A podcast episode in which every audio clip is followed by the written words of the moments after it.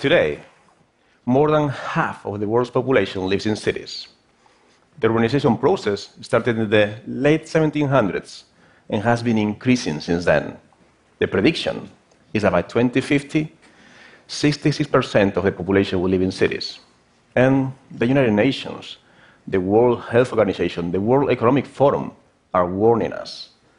If we don't plan for the increased density, current problems in our cities like inequality, congestion, crime can only get worse. As a result, urban planners and city developers are putting a lot of effort and creativity in designing our future denser, bigger cities. But I have a different opinion. I think urbanization is actually reaching the end of its cycle, and now people are going to start moving back to the countryside. And you may think, but what about the trend? Well, let me tell you socioeconomic trends don't last forever. About 12,000 years ago, everybody was perfectly happy roaming the land, hunting and gathering. And then the trend changes. And the new thing is to live in a farm and have cattle until it changes again. When we get to the Industrial Revolution, actually, that is what started the urbanization process. And you know what triggered it? Steam power, machines, new chemical processes. In two words, technological innovation. And I believe technology can also bring the end of this cycle. I've been working on innovation for most of my career. I love it. I love my job. It allows me to work with drones, with 3D printers, and smart glasses. And not just those you can buy in the shop, but also prototypes. It's a lot of fun sometimes. Now, some of these technologies are opening new possibilities that will radically change the way we did things before. And in a few years, they may allow us to enjoy the benefits of city life from anywhere. Think about it. If you could live in a place with a lower crime rate and more space and a lower cost of living and less traffic, of course, many people want that, but they feel they don't have a choice. You have to live in the city. Well, in the past, people moved to the cities not because they loved the city itself, but for the things you could have in a city more job opportunities, easier access to services and goods, and a rich social life. So let's dive deeper. More jobs and career opportunities. Is that still true today? Because the office people are starting to realize that working in the office um, and being in the office may not be the same thing anymore. According to a study by Global Workplace Analytics, more than 80% of the US workforce would like to work from home. And do you know how much it costs for a company to even have an office? $11,000 per employee per year.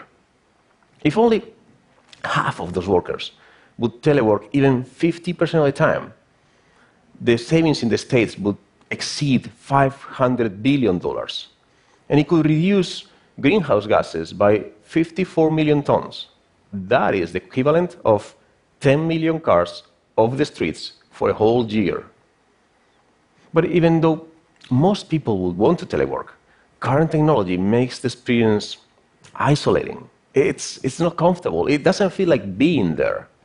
But that is going to change by the convergence of two technologies augmented reality and telepresence robots. Augmented reality already today allows you to take your office environment everywhere with you. All you need is a wearable computer, a pair of smart glasses, and you can take your emails and your spreadsheets with you wherever you go. And video conferences and video calls have become very common these days, but they still need improvement. I mean, all those little faces on a flat screen, sometimes you don't even know who's talking. Now, we already have something way better than static video calls your average telepresence robot. I call him tablet on a stick. You can control, you can move around, you can control what you're looking at. It's way better, but far from, from perfect. You know how they say that most human communication is nonverbal?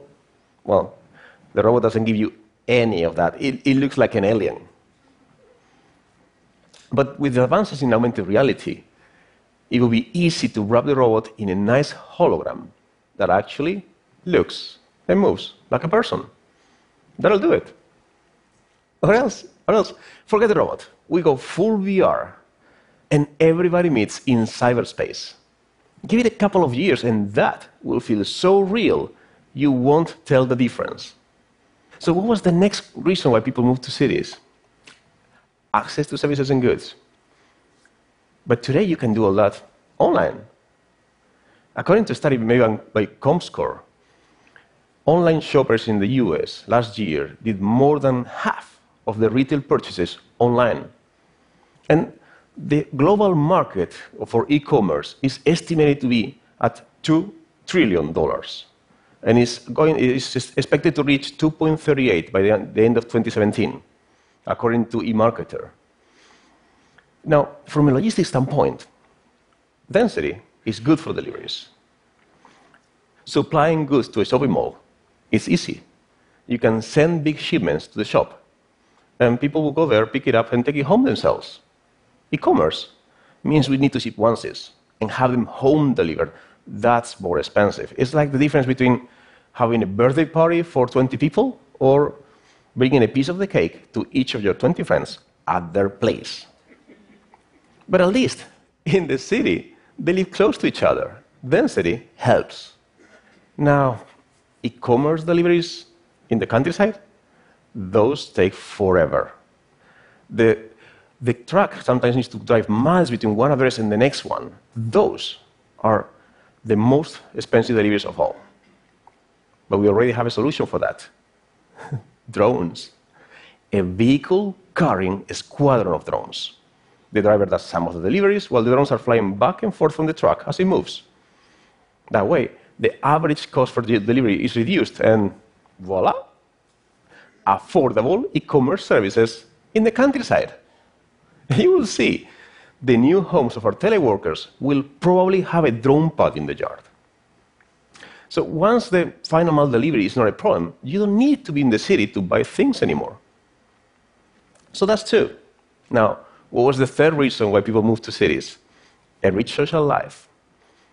Do we need to be in the city for that these days? Because people these days, they make friends, they chat, gossip, and flirt from the comfort of their sofa and while wearing their favorite pajamas.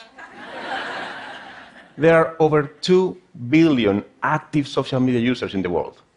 In a way, that makes you think like we are connected no matter where we are. But okay, not completely. Sometimes you still need some real human contact. Ironically, the city with its population density is not always the, same, the best for that. As actually, as people, social groups become smaller, they grow stronger. And a recent study made in UK by the Office for National Statistics showed a higher life satisfaction rating among people living in rural areas. So, as people settle in the countryside, well, they will buy local groceries, fresh groceries, foodstuff, maintenance services. So, handymen, small workshops, service companies will thrive. Maybe some of the industrial workers from the cities displaced by the automation will find a nice alternative job here, and they will move too. And as people move to the countryside, uh, how is that going to be? Think about autonomous, off the grid houses with solar panels, with wind turbines, and waste recycling utilities. Our new homes producing their own energy and using it to also power the family car. I mean, cities have always been regarded as being more energy efficient, but let me tell you, in the countryside can be eco too. By now, you're probably thinking on the advantages of country living. I did it myself. Six years ago, my wife and I, we packed our stuff. We sold our little apartment in Spain, and for the same money, we bought a house with a garden and little birds that come singing in the morning. It's so nice there. And, we live in a small village, not really the countryside yet. That is going to be my next move. A refurbished farmhouse. Not too far from a city, not too close. and I will make sure to have a good spot for drones to land. but hey, that's me. It doesn't have to be, because it would seem like I'm trying to convince somebody to come join us in the country. I'm not. I don't need more people to come. I just think they will once they realize they can have the same benefits the city has. But if you don't like the country, I have good news for you too. Cities will not disappear. But as people move south, a lower density will help them recover a better flow and balance. Anyway, I guess now you have some thinking to do. Do you still think you need to live in the city? And more importantly, do you want to? Thank you very much.